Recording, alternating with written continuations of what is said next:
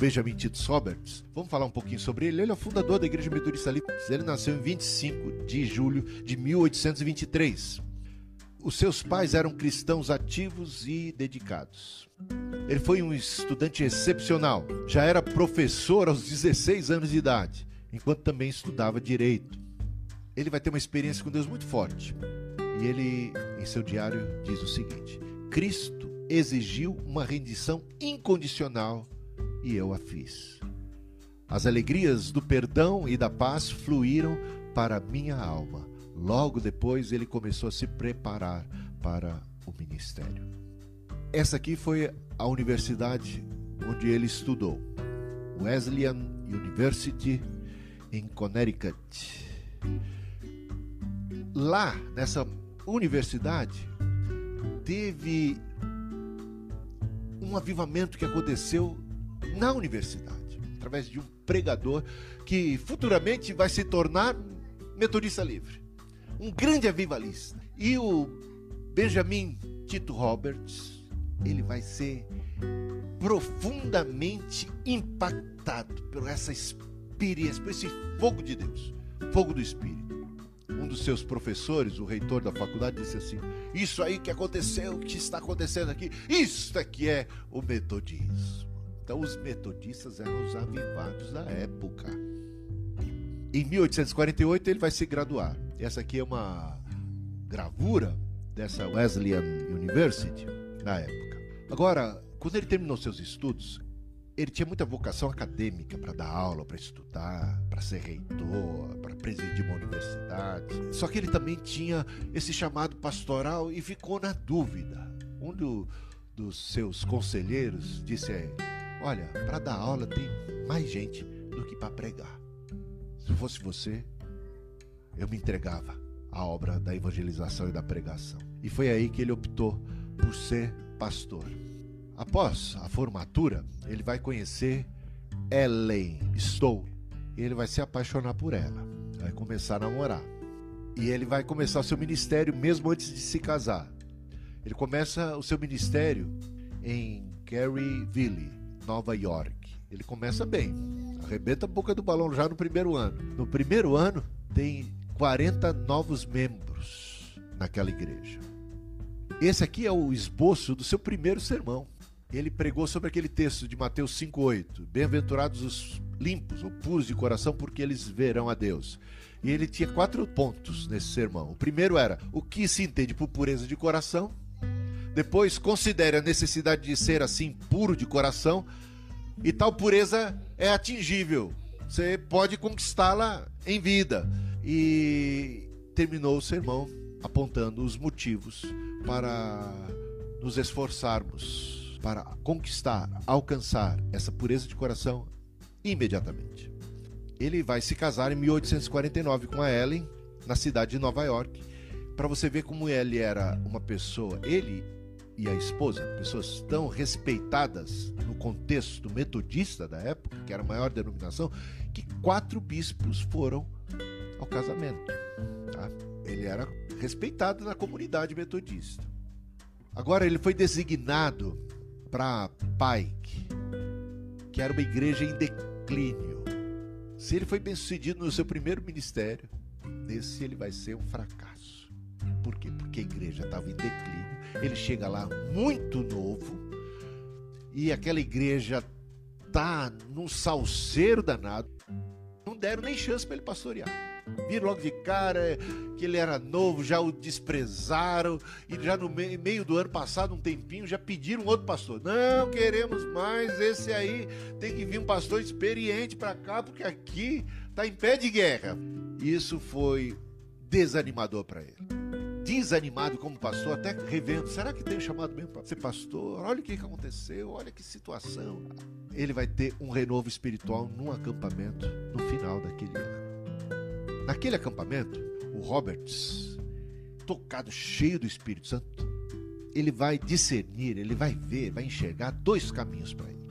Um, ele percebe nitidamente leva popularidade, a ser um pastor show. É o que faz e acontece, é o da capa, é o do sopro, é o cara, é o, a sensação do momento. Eu vou arrebentar a boca do balão, eu vou fazer acontecer. Mas o outro caminho que ele percebeu era um caminho espinhoso, porque levava ele a ser fiel às Escrituras, a pregar todo o conselho de Deus e não apenas aquilo que as pessoas querem ouvir. E falar sobre que no mundo também tereis aflições, entre a popularidade o desafio de ser fiel e ainda sofrer as consequências disso, ele encontra a graça do Espírito, a força de Deus para optar por permanecer fiel ao Evangelho. Bom, no ano seguinte, ele vai voltar para aquela mesma igreja. Sabe o que vai acontecer lá? Um avivamento. E eles vão plantar a segunda igreja. Aquela igreja que estava morta, em declínio. Aquela igreja que, que destruía pastores, que estava destruindo a ele. Mas ele encontrou a força do Espírito, retornou lá e tudo mudou. E ele ainda era tão jovem quanto antes. Um ano seguinte apenas. Que interessante, né? Em 1851, ele é designado para a grande igreja de Rushford. Só que essa era uma igreja fria. Grande, mas fria. Gelada, sem vida, formal. A igreja vai ser avivada também. Agora, no próximo concílio, ele foi ordenado presbítero. Ele era pastor diácono e foi agora para pastor presbítero. Ele aceitou os seus votos com um senso de grande responsabilidade. Foi também designado para Niagara Street, em Buffalo, uma importante igreja da cidade. Então agora ele foi colocado para pastorear uma das maiores igrejas daquela região. Essa é a foto dessa igreja de Niagara Street, em Buffalo. O ano nessa igreja não foi nada fácil, porque a igreja era apática e não apenas fria, ela era carnal. Ela era uma igreja mundana. O Roberts, ele se propôs a quitar a dívida enorme que a igreja tinha, mas ele estabeleceu uma condição, porque aquela igreja nessa sua carnalidade, era daquelas igrejas que na época eram muito comuns em diversas denominações, o costume de ter bancos alugados, cadeiras cativas para as pessoas mais abastadas, ou até mesmo em honra, em homenagem à família tal que deu muitos donativos para a construção desta enorme catedral. Eis aqui o banco que tinha o nome, ou a cadeira que tinha o nome da família e que era reservado único e tão somente para que as pessoas daquela família se sentassem. Naquela época acontecia dos pobres terem que ficar em pé e aqueles bancos muitas vezes vazios porque a família não estava presente, ninguém podia sentar ali, os pobres em pé. Veja o que acontecia naquela época em muitas igrejas e muitas denominações. Benjamin Titus Roberts, quando encarou essa realidade, ele ficou com o coração partido. E ele falou: Olha, vocês têm uma grande dívida, eu até ajuda a pagar, desde que considerem todos os assentos, todos os bancos livres para todo mundo quero por fim a qualquer espécie de discriminação social. O que, que vai acontecer? O pessoal fala assim: não, você está desonrando aqueles que têm pago um preço, aqueles que sustentam a igreja. Não é todo mundo igual, não. Tem gente que, que dá mais. Então quem tem dinheiro é mais. Olha, Benjamin vai ficar por conta com isso. A igreja se recusa e ele acaba deixando aquela igreja. Passado um tempo, essa igreja vai ser vendida primeiro para uma sinagoga judaica e mais tarde ela vai se tornar uma loja maçônica. Essa igreja vai morrer. O concílio de 1853 nomeou Roberts para Brockport. No diário dele se lê o seguinte: Nunca senti tanta ansiedade. Veja a experiência ruim que ele teve em Buffalo, naquela Niagara Street que ele vai dizer o seguinte: Nunca senti tanta ansiedade por uma nomeação, nem orei tanto. Eu a recebi com gratidão como do Senhor. E mais uma vez o avivamento veio. Bom, durante o próximo pastorado de Roberts, em Albion, onde havia uma igreja forte, em excelente condição espiritual, ele publicou um artigo em um documento metodista independente.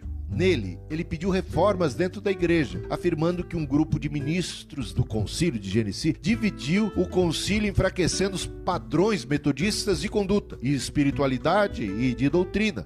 Mas o próximo concílio, realizado em Leroy, denunciou oficialmente Roberts e seu artigo. Começa aí o conflito que levará à expulsão de Roberts da igreja. Roberts, mesmo assim, foi enviado para Pequim. Pouco antes do concílio de 1858, sem a cooperação ou consentimento de Roberts, um ministro leigo republicou o artigo que trouxe Roberts sob tais críticas, para complicar o lado dele. A estrutura de poder de Genesi, do concílio, determinada a matar qualquer movimento de reforma, fez de Roberts a sua vítima predileta e o expulsou do ministério. Outros reformadores que estavam pensando da mesma forma que Roberts também foram expulsos. E o que é que o Roberts queria? Que tipo de reforma? Ele queria que a igreja voltasse aos princípios do metodismo wesleyano, primitivo, queria que não houvesse discriminação social, queria que todos os assentos fossem livres, que as pessoas pudessem sentar e não houvesse pessoas sendo discriminadas por questão da cor de pele, por causa da questão da pobreza. Roberts contou com o apoio do bispo James, que via em Roberts um futuro brilhante e uma esperança de reforma. Mas Roberts não era mais um pastor, um ministro evangélico. Como palestrante licenciado, ele criou uma igreja em Buffalo. Seu apelo à restauração ao Concílio Geral, porque ele falou: quero que vocês revejam o meu caso. Isso aí foi uma injustiça. Eu sou metodista. Eu creio nas doutrinas metodistas. Eu sou metodista de carteirinha. Que história é essa? O que está acontecendo aqui? E ele fez apelos, recorreu, mas em 1860 o seu apelo foi rejeitado. Roberts também tinha um forte apoio leigo, incluindo Isaac Shersburg, cujo filho mais tarde se tornou agente de publicação da Igreja Metodista Livre. Se os leigos tivessem permissão para votar, naquele concílio de Genesi, os reformadores, como Roberts, jamais teriam sido expulsos. 50 anos após a celebração do centenário do concílio de Genesi, em 1910, foi que houve retratação. O presidente daquele concílio, eles celebravam 100 anos na época, 1910, ou seja, 60 anos depois da organização oficial da Igreja Metodista Livre, que surge em 1860, 50 anos depois, tem esse concílio, e nesse concílio eles pedem desculpas, eles reconhecem o erro.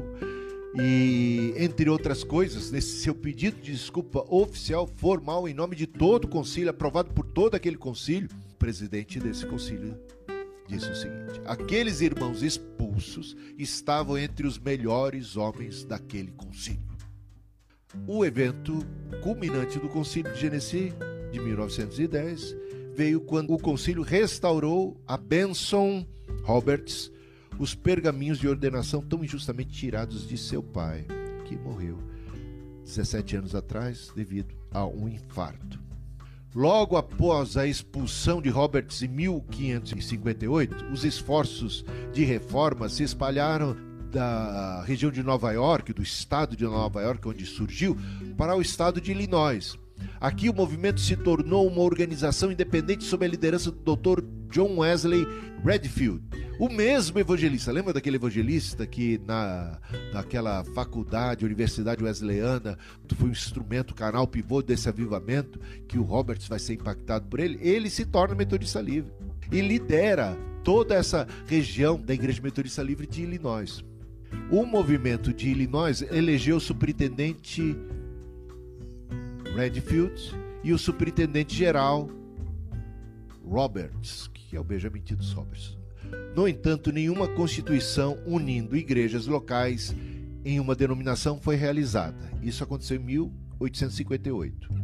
O Benjamin Titus Roberts não queria organizar uma nova denominação, mas seus apelos para restauração foram negados. Em 23 de agosto de 1860, 60 ministros e leigos de Nova York e Illinois se encontraram no acampamento de Nova York e decidiram organizar a Igreja Metodista Livre. A convenção de 23 de agosto adotou muitos princípios para a nova igreja e ordenou um superintendente geral, que mais tarde vai ser denominado bispo. O nome dele, Benjamin Titus Roberts, que tinha na época 37 anos de idade.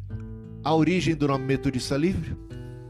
O livre vem principalmente porque os assentos devem ser livres, livre de discriminação social, racismo.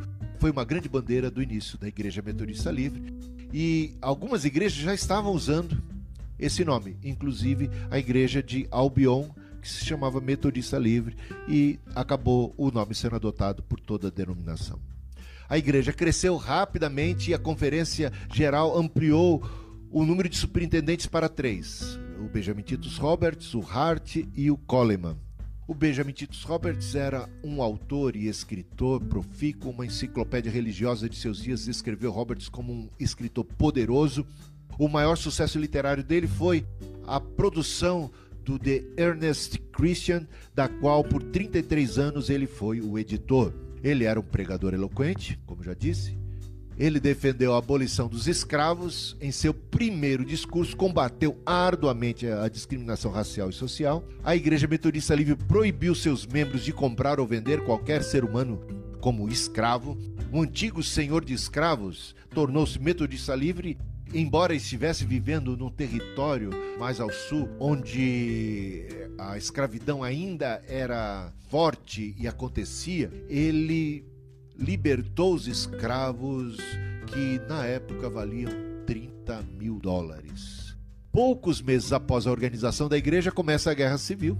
No início do período da Guerra Civil, o bispo Roberts estava ministrando em uma reunião de acampamento perto de Chicago. Uma eleição especial foi convocada durante o tempo para alterar a Constituição do Estado de Illinois em benefício dos interesses dos que escravizavam. Os líderes do acampamento então fecharam o acampamento antes do tempo. Vamos correr para que vocês cheguem a tempo em suas casas e possam votar contra essa, essa lei que favorece a escravidão. Veja como que eles tinham uma consciência muito além do seu tempo. A abolição dos escravos entrou em vigor em 1 de janeiro de 1863 e foi motivo de grande celebração para todos os membros metodistas livres. A Igreja Metodista Livre era uma das poucas igrejas que era unânime contra a escravidão. O bispo Roberts usou a revista The Ernest Christian para guiar e confortar os soldados que estavam na guerra. A jovem igreja estava um século à frente de seu tempo em preocupação social, o que se vê nessa resolução do Concílio de Illinois de 1865. Olha só, o que já era dito e registrado em ata de um concílio fica resolvido que somos a favor de que a Constituição americana seja modificada para que em nenhum lugar dos Estados Unidos haja violação dos direitos civis de qualquer pessoa, independente de seu credo, condição social ou da cor da sua pele. Isso em 1865. Primeiro lutamos pelo fim da escravidão. Uma vez libertos, os escravos agora, que são ex-escravos, estão numa condição paupérrima. Ninguém queria dar escola permitir que os escravos não estudavam antigamente. Agora, onde que, que escolas que eles vão estudar? A escola dos brancos? Ah, ninguém queria deixar. Então, os primeiros a lutarem em favor do direito deles de serem devidamente educados e terem as mesmas oportunidades que os brancos, que os demais, foram os metodistas livres. Benjamin Titus Roberts protestou publicamente contra a nação que estava negando aos ex-escravos dos meios para obter educação e cultura.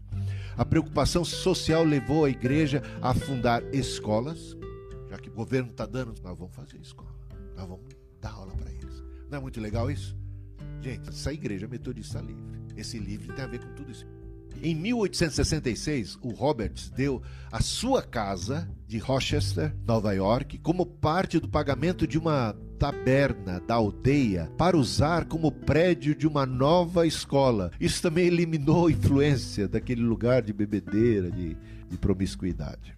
Bom, a escola foi chamada em primeiro lugar de Chile, mais tarde Chesburg Seminary, e hoje ela é a Faculdade Roberts Wesleyan.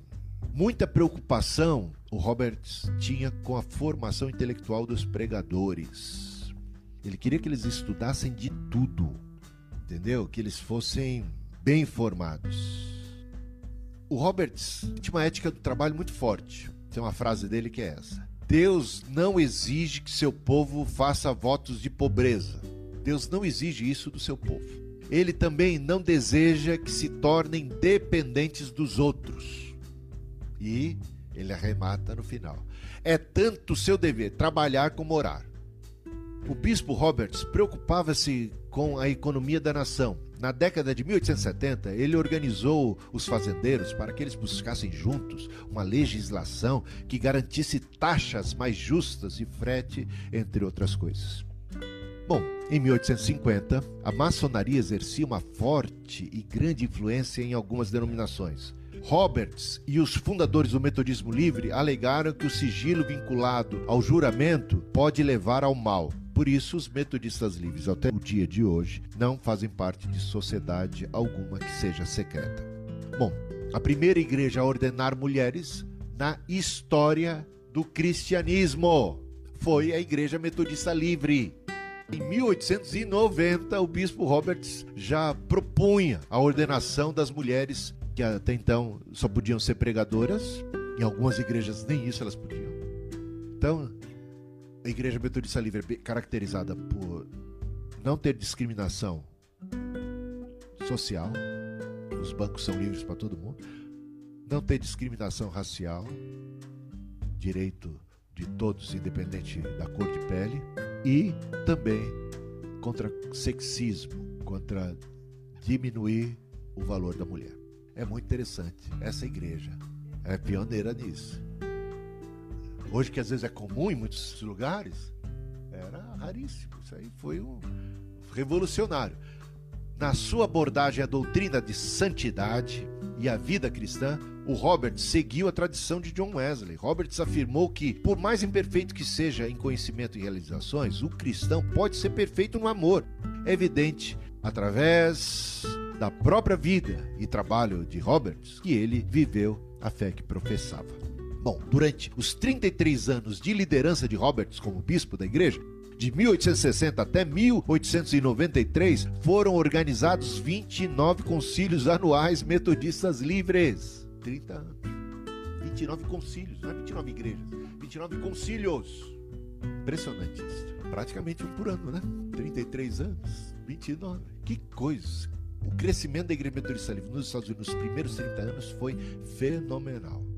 Com 69 anos de idade, quase beirando aos 70 anos, Benjamin Titus Roberts, após ter deixado uma base sólida sobre a qual as gerações futuras deveriam construir uma igreja forte, sofreu um ataque cardíaco e partiu para estar com o Senhor. E as suas últimas palavras foram as seguintes: Louvado seja o Senhor. Amém. E aqui estamos nós, e cabe a nós fazermos jus a esse grande e lindo legado. Sermos fiéis a essa mensagem, a esse evangelho e a essa história maravilhosa.